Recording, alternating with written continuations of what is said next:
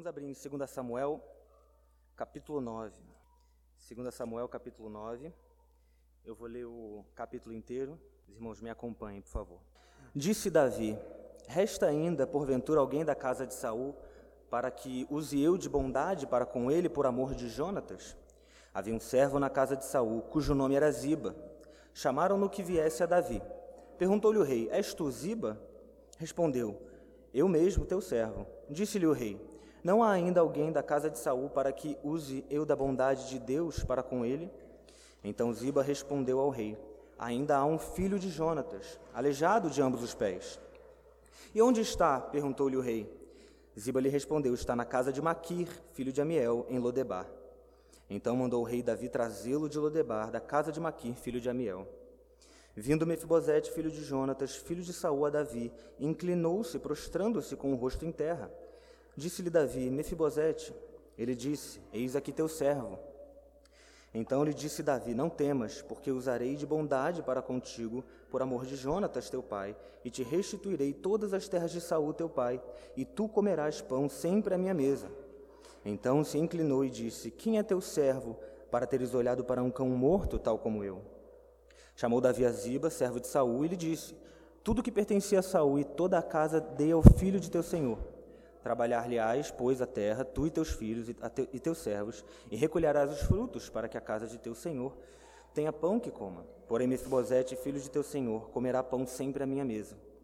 Tinha Ziba quinze filhos e vinte servos. Disse Ziba ao rei: Segundo tudo quanto meu senhor o rei manda seu servo, assim o fará. Comeu, pois, Mefibosete à mesa de Davi, como um dos, seus, como um dos filhos do rei. Tinha Mefibosete um filho pequeno, cujo nome era Mica. Todos quantos moravam em casa de Ziba eram servos de Mefibosete. Morava Mefibosete em Jerusalém, porquanto comia sempre à mesa do rei. Ele era coxo de ambos os pés.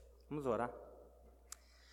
Senhor, Santo Deus, nós rogamos, ó Pai, a tua bênção nesse momento. Tem misericórdia, Senhor Deus, de nós. Faça-nos, ó Pai, ah, atentos à tua palavra, dá-nos fé para receber também a palavra que será pregada. Que o Senhor esteja comigo, ó Senhor Deus, apesar das minhas deficiências, das minhas falhas, da minha a juventude. Que o Senhor abençoe também aqueles que ouvirão.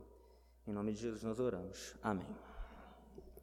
Bom, eu não sei quantos aqui estão familiarizados com a história de Davi. Uh, e como aqui se trata de um, um texto no meio né, do, do, do livro de 1 e 2 Samuel, tem muito contexto aí para trás. Então é bom a gente dar essa recapitulada para entender como essa atitude de Davi, como esse, esse episódio se encaixa na história como um todo e por que essa atitude é uma atitude tão maravilhosa e benevolente da parte de Davi, que também revela o Evangelho de Cristo. Uh, no, no, início, lá em 1 Samuel, nós vemos que uh, Israel era, era dirigido, era liderado por Samuel. E o povo começou a pedir um rei. E o, a, a, Bíblia relata que isso foi um, um pedido pecaminoso. Não porque ter um rei em si seja pecaminoso, ter uma monarquia, mas por causa das intenções do coração do povo, que eram duas principalmente. Primeiro, se parecer com o, os povos, uh, os vizinhos, se parecer com o mundo, digamos assim. E, em segundo lugar, eles estavam rejeitando o reinado de Deus sobre eles, e é isso que de fato Deus fala para Samuel, quando Samuel, é, entristecido, vai a Deus e pergunta o que fazer. E aí Deus fala: Samuel, eles não rejeitaram a ti, mas eles rejeitaram a mim pedindo um rei. Então, uh, Deus dá a eles um rei, segundo a sua imagem e semelhança. Saul era um homem belo, era um homem forte, era um homem que sobressaía sobre a multidão de Israel, benjamita, e de aparência exterior, né, todo, todos olhavam para ele e já sabiam que, que ele era um homem diferenciado, e é esse homem que Deus escolhe para ser o rei. Entretanto, o texto bíblico vai nos mostrando que esse rei, Saul, era um rei é, ímpio, era um rei é, não regenerado que não amava o Senhor. Então ele vai tomando decisões atrás de decisões erradas, pecaminosas, e vai uh, deixando Deus irado de tal forma que Deus rejeita ele fala para ele que ele foi rejeitado como rei e que ele não mais seria rei de Israel.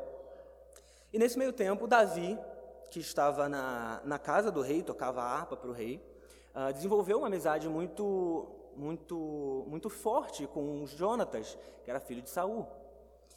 E à medida que o tempo ia passando, não só uh, ficou claro que Saul não seria mais o rei, mas ficou claro que Davi seria o rei no seu lugar.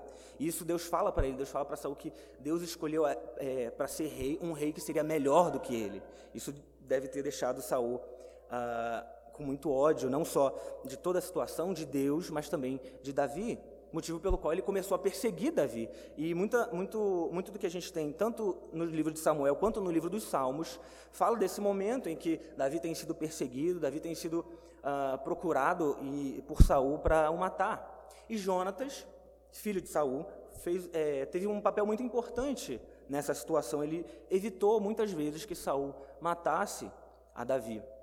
E uh, conforme o tempo foi passando, Davi foi ganhando a bênção de Deus, fazia entradas e saídas com o exército, uh, mostrava que ele era um homem que tinha a benevolência de Deus e que seria o próximo rei. E nesse contexto, Jonatas faz uma aliança com, com Davi. Jonatas também tem, tinha entendido que Saul não seria mais o rei que isso seria passado para Davi. Eles fazem uma aliança, está lá em 1 Samuel capítulo 20, em que Davi fala pra, é, Jonatas fala para Davi, para que quando ele ascendesse ao trono, que ele não matasse a Jonatas, que era da descendência né, de Saul. E caso Jonatas já estivesse morto, quando isso acontecesse, que ele não matasse os seus descendentes. E eles fazem essa aliança e as coisas acontecem, o tempo passa, Saul morre, Jonatas morre, o reino não é mais, não fica mais na mão de Saul e passa para a mão de Davi. E aí, no capítulo 7, nós temos, no, de 2 Samuel, nós temos a famosa é, história em que Deus entra em aliança com, com Davi, promete um rei que seria maior do que ele, que seu reino não cessaria. No capítulo 8, mostra que ele teve paz dos seus inimigos, e agora com um reino estabelecido, com um reino firme, Davi toma uma de suas primeiras atitudes aqui, nesse capítulo 9. E qual seria essa primeira atitude? Por que, que ela é tão emblemática no reinado de Davi? Porque quem conhece a história aí de monarquias e reis, pelo menos muito antigamente, sabe que quando um rei ascendia ao trono, que não era da linhagem anterior, e geralmente isso acontecia por guerra, por conflito ou coisa semelhante, a primeira coisa que o, o rei fazia, o rei dessa linhagem, fazia era dizimar e destruir, matar os descendentes da primeira linhagem, porque isso era uma ameaça, ameaça ao seu reinado. Então, eles poderiam dar um golpe, fazer um motim, alguma coisa desse sentido, e aí o, o, o rei cairia e voltaria à dinastia anterior. Então isso era uma, era uma, era uma prática muito comum, não só aqui, e a gente tem registro disso também no, no, nos reis de Israel, mas em todo o mundo.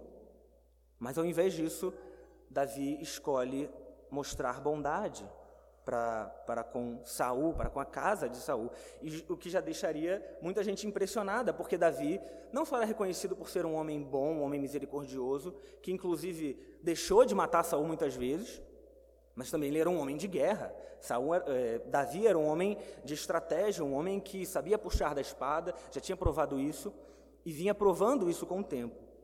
Então eu creio, eu penso, olhando para esse texto, eu penso que muitas pessoas talvez devem ter pensado assim: eu acho que isso é uma estratégia. Davi não deve estar chamando Mefibosete no, no palácio para mostrar de bondade. Ele deve ter alguma alguma coisa aí por trás, talvez matá-lo com suas próprias mãos, não sei. E o próprio texto aqui, até o finalzinho, ele, ele revela que essa de fato era a intenção de, de Davi. E depois, lá no capítulo 20, uh, Davi tem a oportunidade, inclusive, novamente, de entregar Mefibosete, quando os gibeonitas, que sofreram na mão de Saul, vão a Davi e pedem vingança a Saul, por Saul, né? Eles falam assim para Davi: Davi, nós queremos nos vingar de Saul, queremos sete homens da casa de Saul, para que nós matemos ele e, e, e, o envergonhemos, envergonhemos a sua descendência. E aí o que, que ele faz? Dá os sete, mas ele faz questão de falar que Mefibosete seria poupado por causa da aliança que ele tinha feito com Jonatas, mostrando que de fato ele não, não era uma estratégia daquele momento, mas era Davi cumprindo as promessas que ele tinha feito a Jonatas. E aí então ele procura saber, né? Davi fica ávido por saber se tem alguém e quer procurar de qualquer jeito para ver alguma forma de mostrar bondade para com a casa de Saul por amor de Jonatas. E aí no versículo 2 e 3, ele chama a Ziba, que era servo da casa de Saul, e Ziba diz a ele que havia um homem, havia alguém sim, filho de Jonatas. Ele fala, aleijado de ambos os pés, que morava em Lodebar, na casa de Maquir. Essa, essa essa imagem que a gente tem aqui de Mefibosete é muito interessante, porque ele, primeiro ele fala que ele era aleijado, E alguém aleijado, pelo menos naquela época, era alguém ah, desprezível, alguém que era deixado à margem da sociedade. E o lugar onde ele morava também, Lodebar, no hebraico significa mais ou menos ah, sem pasto ou sem uh, lugar nenhum, lugar abandonado. E ele morava nesse lugar. Uh, se a gente voltar lá em 2 Samuel capítulo 4, voltem aí, 2 Samuel capítulo 4, no versículo 4 a gente tem um pouquinho mais de informação do porquê que Mefibosete era aleijado de ambos os pés.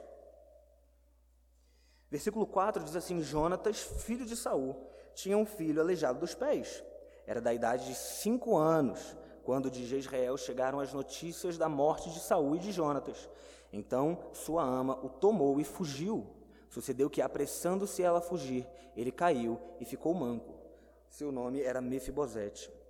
Então veja o que está acontecendo aqui, um pouquinho mais atrás, quando ela te, a serva de, da, da, casa de Saul tem a notícia de que Saul morrera, de que Jonatas morrera, a primeira coisa que ela pensou foi: ah, eu, sou, sou, eu sou a próxima, eu sou da casa de Saul, eu tenho um, aqui um filho, um neto de Saul, nós vamos ser os próximos. E ela faz o quê?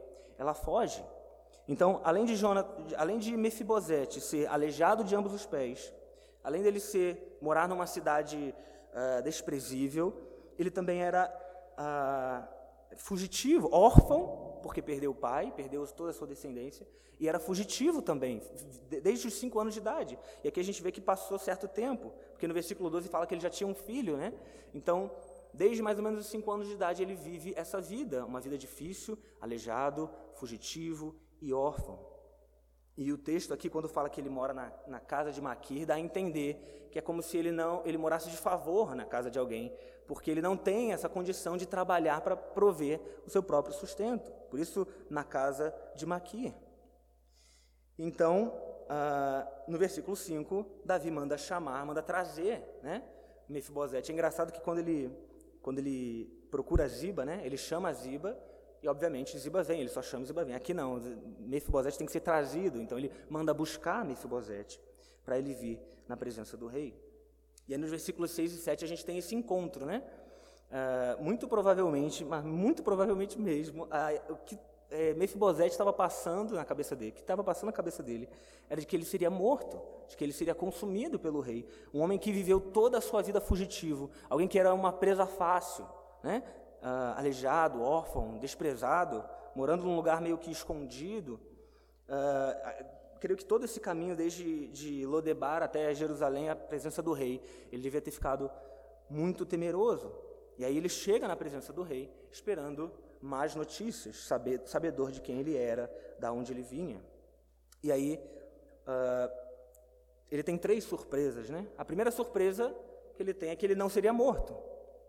Davi fala com ele e essa, ele não fala que não vai ser morto, mas o que a gente lê aqui dá a entender que ele não seria morto por causa de seus pais, por causa de Saul. Em segundo lugar, ele teria todas as terras de Saul restituídas a ele. Veja que Davi não só ah, queria mostrar bondade né, para o rei antigo, mas ele dá as terras desse rei antigo para Mefibosete, restitui as terras de Saul para Mefibosete. Em terceiro lugar, ele come a mesa do rei ele agora não vai mais morar em Lodebar, agora ele não vai mais ficar sob a custódia de Maquir, digamos assim, mas vai morar em Jerusalém, na casa do rei, comendo da mesa do rei, sendo tratado, como diz aqui nos versículos mais, mais, mais à frente, como um dos filhos do rei. E aí, a, no versículo 8, a gente tem a, a reação dele a tudo isso, né? Porque ele sabia que não só ele era incapaz de, de, de, receber essas bênçãos, de ir até, ir até Jerusalém, mas ele era indigno. Lá no capítulo 19, quando Mefibosete está conversando com Davi, em um episódio ah, distinto, ele fala que os, toda a descendência da casa dele não era de homens, de, não era senão de homens dignos de morte. Eram homens desprezíveis, homens ímpios, que não andaram nos caminhos do Senhor. Não só Saul, mas toda a casa de Saul com ele e, Davi, e, e Mefibosete era dessa descendência, uma descendência desprezada por Deus por causa dos seus pecados, inimiga do rei Davi. E então ele se reclina e pergunta: Quem é o teu servo? Verso 8: Para teres olhado para um cão morto, tal como eu. Ele vê que dentro dele não tem nada, não, mesmo dentro dele exteriormente, nada que o recomende para receber alguma benevolência do rei Davi. Pelo contrário, ele estava ali achando que seria morto e ele, de certa forma, deveria ser morto por ser descendência de um rei. E então, nos versículos seguintes, ah, do 9 ao 13, a gente vê como isso ah, procedeu. Ele recupera as terras, bota Ziba para trabalhar nessas terras, seus filhos, mostrando que não só Mefibosete seria abençoado nessa aliança que ele fez com, com, com Jonatas, mas até os, Ziba, seus servos e seus filhos, queriam trabalhar lá, iam comer dessa terra, mas que da terra, uh, da, da mesa do rei que Mefibosete comeria, ele não comeria da mesa uh, das terras, das próprias terras onde Ziba trabalharia com seus servos. E aí o texto finaliza uh, falando sobre que ele realmente ficou lá, comeu, viveu como um filho do rei, e sendo ainda coxo. É, se o texto, se a exposição terminasse aqui, além de pequeno e receber uma bronca do pastor, seria incompleto. Porque eu creio que esse texto aqui, meus irmãos, ele mostra excelentes verdades reveladas no Novo Testamento sobre a redenção de Deus através de Cristo para homens pecadores como eu e vocês. E quando a gente pensa em, é, na pessoa de Cristo e na sua obra no Antigo Testamento, geralmente a gente tende a imaginar, a, a pensar mais frequentemente né, nos sacrifícios, nos holocaustos, nas teofanias, quando o anjo do Senhor aparece. E a gente se esquece que não só essas coisas são tipos de Cristo, não, são, não só essas coisas são sombras daquilo que haveria de vir, mas também histórias inteiras, né? são, são histórias que se assemelham à história maior, que é a história da redenção. E a gente tem vários exemplos disso nas Escrituras. A gente tem o exemplo é, do Egito, né, a libertação do Egito, uh, lá no Novo Testamento fala de forma clara que a, a libertação do Egito uh, por Moisés é a mesma coisa que a libertação de Deus dos pecados, a libertação da nossa alma dos pecados. Nós que éramos escravos do pecado fomos libertos em Jesus Cristo. Também tem a história de Davi Golias, né, uma história muito famosa, que mostra um homem só de um exército inteiro derrotando Golias, mostrando também essa imagem de todos nós crentes, de todo, toda, toda a raça de eleitos, todos os eleitos de Deus, ninguém é capaz de derrotar a morte e o pecado, mas Jesus Cristo foi capaz de fazer isso. Ele, o único, por todo o povo, foi e enfrentou a morte e o pecado e venceu, assim como Davi venceu a Golias. Nós temos também a, a, no livro de Ruth, né, a imagem do resgatador, e Ruth, uh, na situação em que ela estava, sendo estrangeira, e, o, e Boaz resgatando ela e trazendo ela para junto de si. São todas essas histórias que de fato aconteceram, histórias que de fato são reais, com pessoas reais, mas que apontavam também para uma, uma coisa maior, uma coisa mais excelente. E eu queria então, meus irmãos, fazer retornar no versículo 1 e andar um pouquinho, mostrar como uh, essa história se assemelha muito à história da redenção e às verdades que a gente tem no Novo Testamento. Lá no versículo 1, a primeira coisa que Davi fala é: Resta ainda porventura alguém da casa de Saul para que use eu de bondade para com ele. Aqui, Davi não precisava mostrar bondade, pelo contrário, ele, deve, ele provavelmente poderia e deveria usar da sua mão pesada para matar aqueles descendentes do seu inimigo, mas ele decide voluntariamente honrar a aliança e fazer o bem à descendência de Saul. Assim como Deus, meus irmãos, Deus é um pai amoroso, ele não tinha necessidade de enviar o seu filho, ele não tinha necessidade, ele poderia ter nos deixado uh, a nossa própria sorte e toda a raça humana ser lançada no inferno, mas ele decide buscar pecadores. Isso que, e essa imagem de Davi buscando incessantemente alguém para mostrar bondade se assemelha muito a, a Deus, como nosso Pai, buscando incessantemente mostrar bondade para com os pecadores. A gente leu isso na parábola aqui na liturgia, né, das, das da ovelha, Deus que perde uma, ele vai, ele busca essa ovelha, ele não se cansa até achá-la, e ele faz isso com todos aqueles que Deus deu a ele nas suas mãos. Mas veja que a semelhança do que a gente vê aqui nesse texto, o amor de Deus por pecadores, e sim, ele ama pecadores, não é um amor uh, leviano, não é um amor qualquer. Olha só, vamos comparar com o amor de Davi com Mefibosete. Porventura alguém da casa de Saul para que use eu de bondade para com ele, por amor de Jonatas. Veja que ele nem sabia quem era Mefibosete, ele nem conhecia. Na verdade, ele nem sabia que poderia ser Mefibosete, poderia ser qualquer um. Mas foi por amor de Jonatas que ele decide amar a Mefibosete. Nós podemos entender então essa verdade também no Novo Testamento, mostrando que o amor de Deus é um amor pactual, não é amor por todo e qualquer pecador indistintamente, mas é um amor por aqueles que estão unidos a Cristo, a quem Deus deu a Cristo para que ele amasse. Esse é o amor de Deus, é um amor pactual. E aí nos versículos seguintes, ah, ele procura Ziba, acha Ziba, ah, procura por alguém e acha essa pessoa, Mefibosete. E Mefibosete aqui, meus irmãos, é uma imagem clara de quem nós somos, de quem eu e você somos diante de Deus. Primeiro, órfãos, sem pais. Antes da nossa conversão, Deus não é o nosso pai. Mas a, a, a, partir do momento que Ele nos regenera, a partir do momento que Ele toca o nosso coração, nós somos chamados filhos de Deus. Ele também era aleijado. Veja que quando Davi chama Ziba, né, uma imagem interessante, Ziba vai, mas quando ele manda chamar Mefibosete, ele manda buscar Mefibosete, porque Mefibosete, com as suas próprias pernas, não era capaz de ir a Deus, semelhantemente a nós, que cremos também na, na doutrina da depravação total do homem, de que, fa, que fala que nós, por nós mesmos, não podemos ir até Deus com as nossas próprias pernas. Efésios 2:1 fala que nós estávamos mortos em nossos delitos e pecados, e como mortos, espiritualmente mortos, nós não podemos andar e ir até a presença do Rei. Também somos fugitivos, nós fugimos da ira vindoura de Deus, assim como, ah, assim como Mefibosete e a sua ama estavam fugindo porque sabiam que eles seriam os próximos. Mas também a imagem, meus irmãos, de Lodebar é uma imagem muito interessante. Ele, Mefibosete, morava em Lodebar, um lugar desprezível, um lugar sem pasto, para agora morar em um lugar ah, na presença do rei, em um lugar bem melhor. E Colossenses 1, 13 dá, nos dá essa ideia de um, um transporte, né?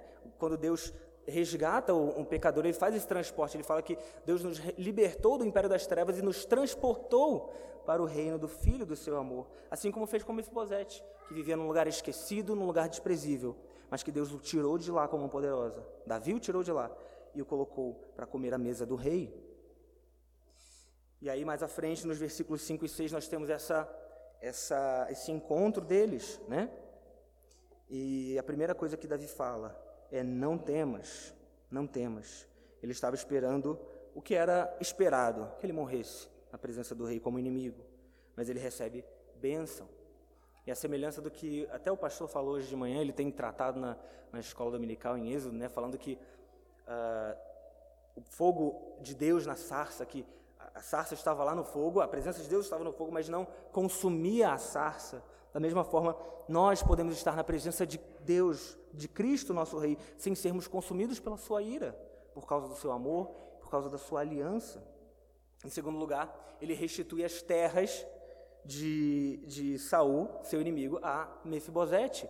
Veja a semelhança do que nós temos com o que nós vemos lá em Gênesis, em Adão e Eva, que eles, como vice-regentes de Deus, para eh, governar sobre a terra e herdar toda a terra e popular e cultivar e guardar, eles perdem, pelo pecado deles, eles perdem o direito à terra. Mas em Cristo Jesus e na ressurreição dos mortos, quando Cristo voltar e tivermos novos céus e nova terra, todas as terras, todas as terras que pertencem a Cristo, que é o dono de tudo, serão restituídas a nós e seus filhos e reinaremos com Ele. Em terceiro lugar, e mais belo, a imagem da adoção, em que ele vai comer sempre à mesa do rei. Ele que agora é tratado como um filho, não por uh, geração, mas por adoção, mostrando a grande graça de Deus em adotar pecadores, aqueles que não eram seus filhos, porque o único filho de Deus, o verdadeiro, o biológico, é Jesus Cristo, o filho unigênito. Unigênito significa isso, único gerado. É só Cristo que é o verdadeiro filho, o legítimo filho de Deus. Mas nós somos enxertados como filhos adotivos e gozamos das mesmas bênçãos, das mesmas, dos mesmos privilégios e da mesma herança também. E podemos comer a mesa. A mesa do Senhor é uma imagem disso. Nos assentamos e temos comunhão com Cristo, como seus, como ele, como nosso irmão mais velho e nós como filhos de Deus, como família de Deus. Inclusive a imagem que a gente tem aqui, né?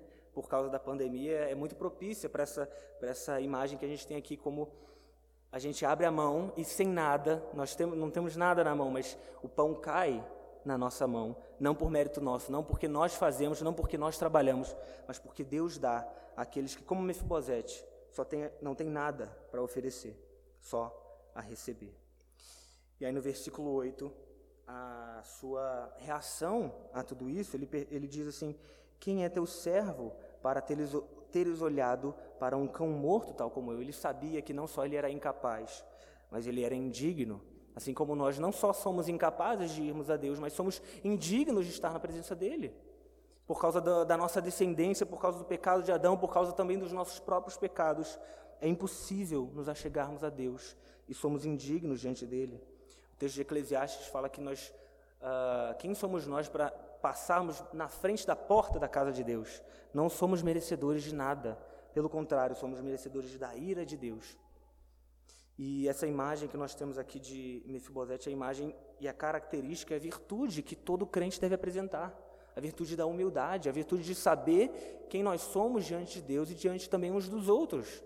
O texto que nós lemos agora há pouco de, do fariseu e do publicano mostra essa verdade. Enquanto um se achava o crente, se achava o merecedor, que fazia isso, não fazia aquilo, o outro não conseguia nem olhar para cima e a, a semelhança de Mefibosete, com a cabeça baixa, falava, uh, pedia perdão a Deus pelos seus pecados e dizendo: "Se propício a mim, pecador", reconhecendo a sua indignidade, reconhecendo quem ele era.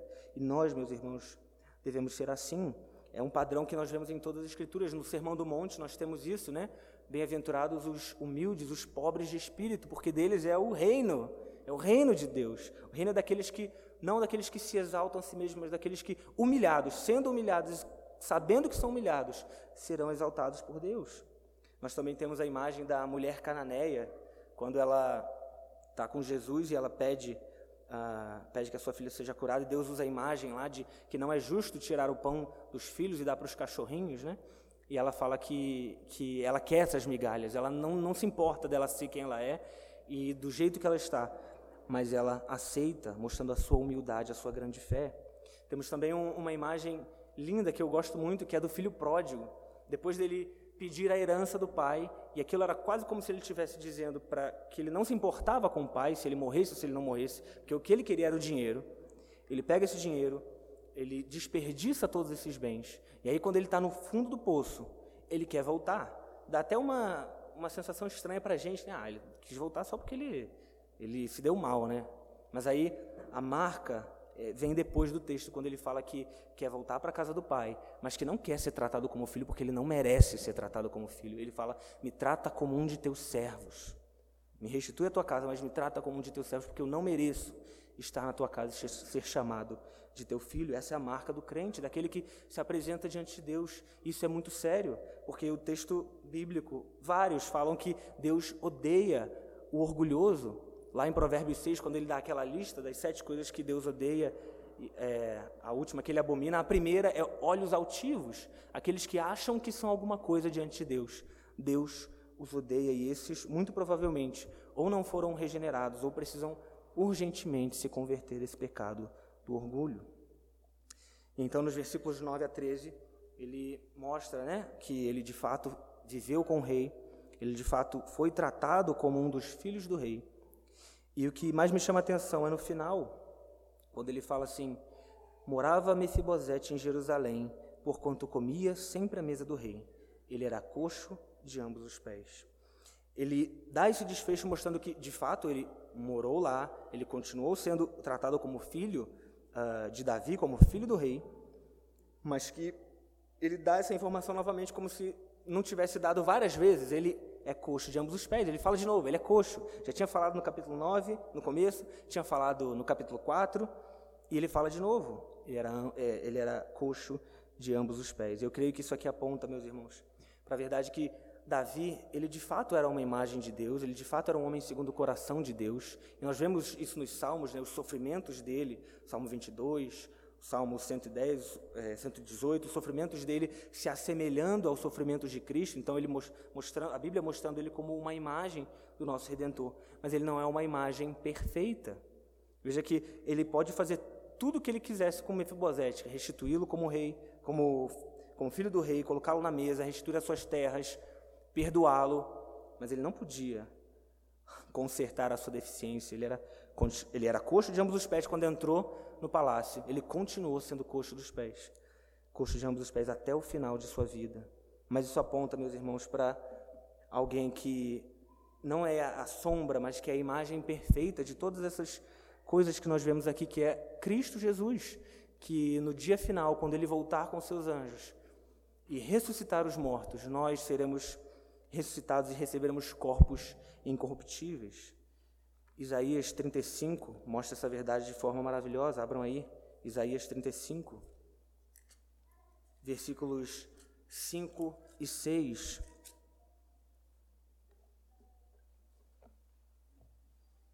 Diz assim: Então, falando da cidade celestial, novos céus e nova terra, se abrirão os olhos dos cegos, se desimpedirão os ouvidos dos surdos, os coxos saltarão como cervos, e a língua dos mudos cantará.